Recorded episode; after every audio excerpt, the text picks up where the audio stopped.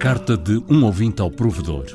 Eu sou ouvinte de rádio e desta nossa rádio há muitos anos e não me lembro de ouvir com a regularidade que se ouve hoje uma tal quantidade de coisas que não consigo classificar sem pensar em nomes feios. O que se passa com a música que passa na Antena 1? Pergunta um ouvinte. Procuram-se respostas em nome do ouvinte. Em meu nome.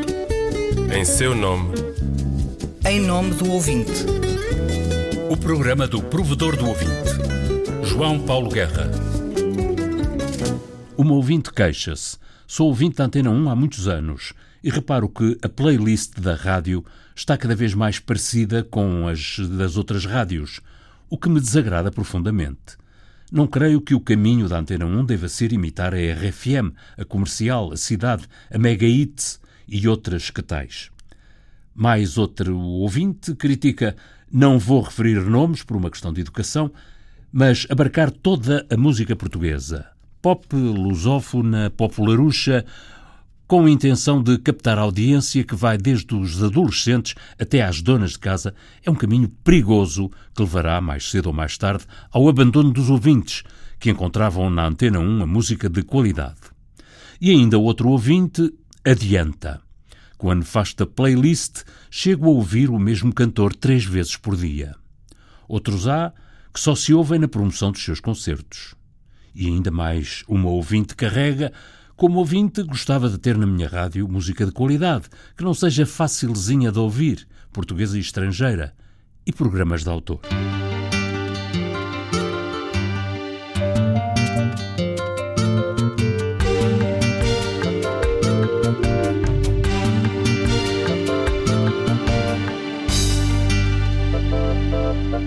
Houve um tempo em que todos os programas eram de autor e não havia playlist.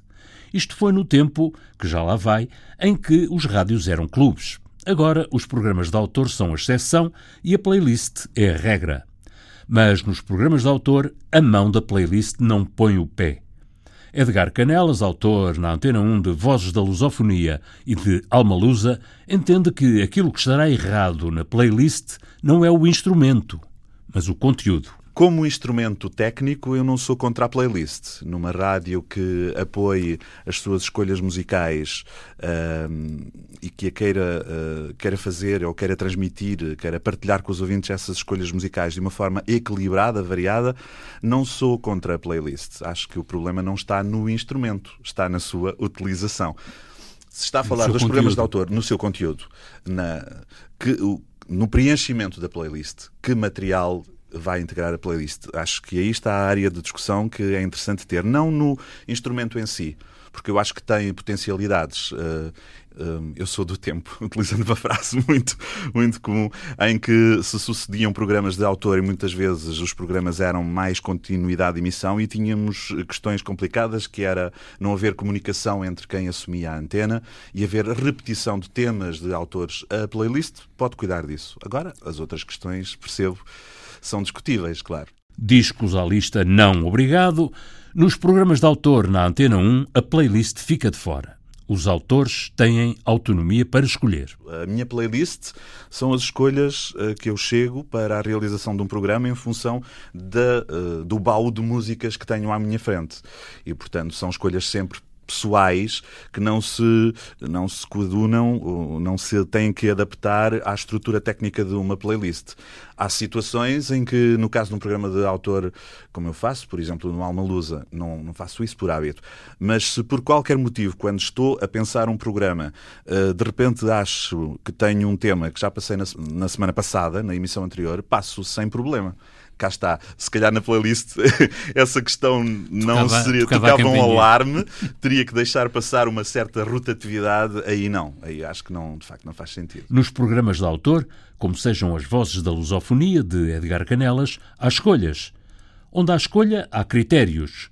E as escolhas e critérios são sempre pessoais, particulares, privados, parciais, subjetivos. E o caso de um programa de autor, como é o caso eh, dos, dos, como são os programas que eu faço, têm sempre escolhas subjetivas. Há autores portugueses que eu nunca trouxe ao meu programa, não é porque tenha nada contra eles, mas uh, é a minha escolha, até porque eu costumo dizer às vezes por brincadeira, mas se calhar não é, não é muito brincadeira, eu não escolho determinadas autores, até porque acho que eles já têm a visibilidade suficiente, não precisam. Uh, eu tenho que fazer escolhas na minha agenda e até porque alguns deles eu não saberia, isto pode parecer um bocadinho provocador, mas não saberia muito bem de que é que iria falar com eles. mas enfim.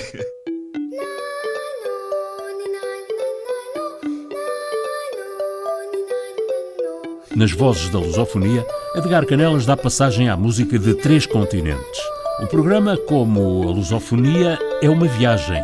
E apesar das distâncias, as vozes da lusofonia afinam por um diapasão comum, o mundo lusófono.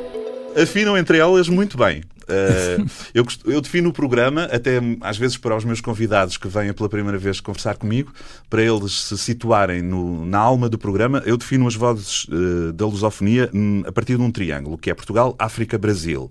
Sendo que este, este triângulo depois tem fronteiras que já me têm levado a algumas discussões. Porque o meu conceito de vozes da lusofonia para a escolha dos convidados não tem a ver necessariamente com o facto de eles cantarem todos em português e de ser música genuinamente portuguesa, porque isso levar-nos a uma outra discussão, tem a ver com o facto daqueles criadores, os intérpretes, os músicos, um, os escritores, quem escreve as palavras, de algum modo serem uh, pessoas, serem criadores que nasceram num, num mundo lusófono e muitas vezes podem não se exprimir necessariamente em, em inglês, em inglês, em português. Mas a minha matriz uh, é essa. Pelo menos falam comigo em português. Isso já é bom, com sotaque ou não. A lusofonia é uma viagem no espaço e no tempo e as vozes da lusofonia terão ganho ritmos em África, juntaram-lhe vozes, lamentos e gemidos de guitarras em Lisboa, seguiram para as Américas, onde ganharam outros ritmos e sotaques, voltaram com escala por Cabo Verde, porque a lusofonia é uma permanente viagem. E essa é, se calhar, lembrei-me desta ideia agora, a nova lusofonia, que é uma lusofonia que é uma uh, mistura destes três eh, contextos culturais, de Portugal, de África e Brasil. Em alguns casos, a música uh, parece que está a reencontrar-se. Ah, o fado está a encontrar-se com a música de raiz africana e vice-versa. O, o, Brasil, nós estamos a ir ao encontro do Brasil cada vez mais. O Brasil está a redescobrir a música portuguesa e isso é um, é um terreno muito estimulante em relação a quem faz rádio. Uh, receber esses, receber essas, esses elementos para trabalhar. Uh, eu já tenho uns bons anos de rádio e uh, confesso que sinto muito mais prazer em fazer agora rádio, porque a escolha que tenho à minha frente, os convidados que me vão chegando, os músicos, os trabalhos, são muito mais ricos, muito mais diversificados do que eram há, há uns anos atrás. O cabo-verdiano Beleza compunha mornas que soavam a fados o português José Afonso compunha e cantava baladas e canções para coros de marimbas e de vozes, ou com outras batidas africanas, lá do Chipangara. Falta o Brasil para o terceiro vértice deste triângulo. Edgar Canelas, que tão bem conhece e divulga as vozes da lusofonia, tem uma proposta a respeito do Brasil. Um brasileiro de miscigenação que tenha feito esta. esta hum, há alguns por várias questões, estou a lembrar-me assim, de imediato de Ivan Lins, talvez, que tem algumas pontos com, com Portugal. Mas eu não estou a ver muitos brasileiros uh, a fazer essa uh, viagem para fora da música do Brasil. Uh, eles têm essa incapacidade até hoje. Nós estamos a fazer muito bem em relação à música brasileira, mais de Portugal para o Brasil do que do Brasil para, para Portugal. Até porque nós, portugueses, e os nossos intérpretes, os nossos falantes do português nativo, não com sotaque, nós chegamos muito mais facilmente à música do Brasil do que eles estão a chegar à nossa, mas, enfim, uh, há aí caminho para fazer.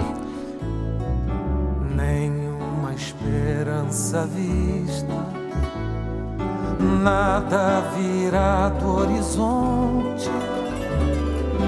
Não navegar não é preciso, viver é preciso.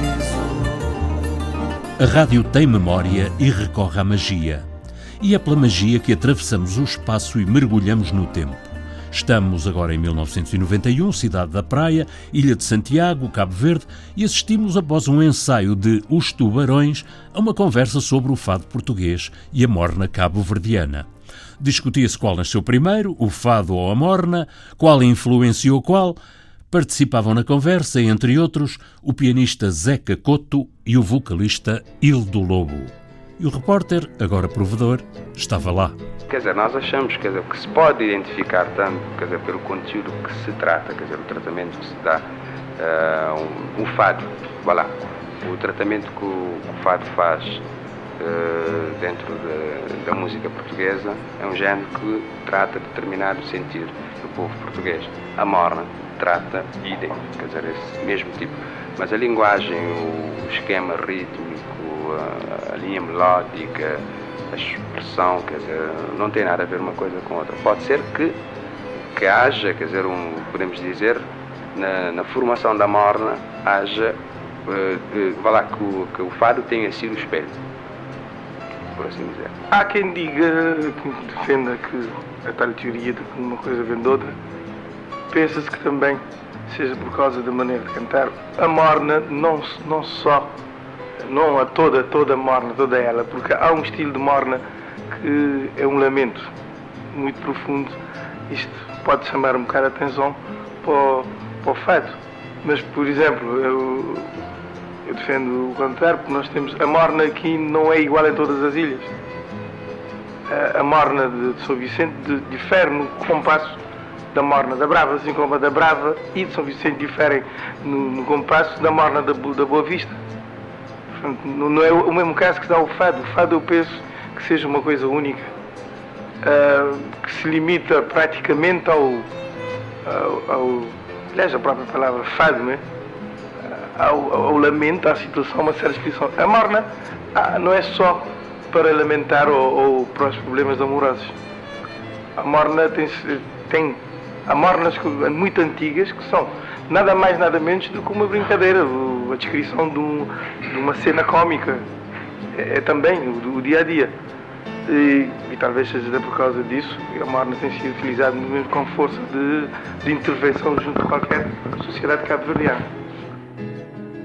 A lusofonia define-se, antes de tudo, pela palavra e a língua. São lusófonos os que falam ou os que habitam esta pátria à dimensão do mundo que é a língua portuguesa. E aí mudamos de conversa com Edgar Canelas, da música para a poesia. Ou será a mesma conversa? Ou será que a poesia sugere música? A poesia pode sugerir música, pode trazer uh, música.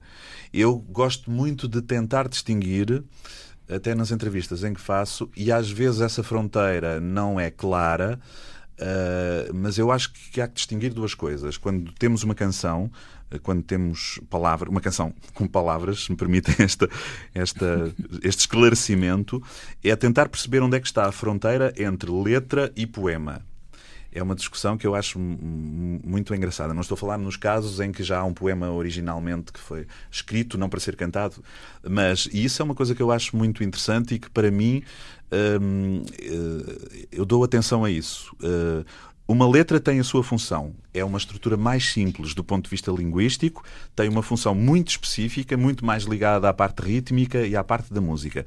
Depois, há a questão das palavras que se aproximam da poesia e que algumas, hum, do meu ponto de vista, são autênticos poemas. E isso também é uma área que eu gosto de perceber e gosto de dar atenção na, na, música. O fado, por exemplo, tem feito esse caminho de uma forma muito interessante. das chamadas letras, dos letristas que escreviam de uma forma, uh, a descrição quase de uma história, de uma paisagem, de algo muito realista, até à escrita de autores mais recentes e que estão, para mim, já muito próximo do campo da poesia. E isso é muito estimulante perceber isso. Por exemplo? Uh, Tiago Torres da Silva é o que me vem à, à, memória. O Tiago Torres da Silva, que aliás faz uma coisa muito engraçada, que é quando ele tem que escrever uma letra para um tipo de fado muito característico, ele faz muito bem isso uma história que se conta. O João Monge também, por exemplo, eh, é um extraordinário letrista, sendo também um poeta. Eh, mas eles têm tipo alguns, algumas escritas, alguma escrita que é poesia. Foi pela música que a rádio conquistou os ouvintes e os fidelizou a programas onde tocava aquilo que queriam ouvir. Foi a música e o talento de quem a escolhia que fez o sucesso de grandes programas de rádio que ficaram na memória dos ouvintes. E desta relação nasceu o papel de vanguarda que a rádio desempenhou e desempenha ainda para dar a conhecer o que se faz na música e com a música. Hoje, no canal generalista da Rádio Pública, impera a playlist e sobram as queixas dos ouvintes. A playlist torna a Rádio Pública cada vez mais parecida com as outras rádios. Resta a autonomia dos programas de autor. Esta semana passaram aqui Vozes da Lusofonia, pelo programa do Provedor. Para a semana, viva a música! A música do genérico do programa do Provedor do Ouvinte é da autoria de Rogério Charras, interpretada pela guitarrista portuguesa Marta Pereira da Costa e o contrabaixista camarunês Richard Bona. Sonorização e montagem João Carrasco, textos Viriato Teles e João Paulo Guerra. Em meu nome. Em seu nome. Em nome do ouvinte. O programa do Provedor do Ouvinte. João Paulo Guerra.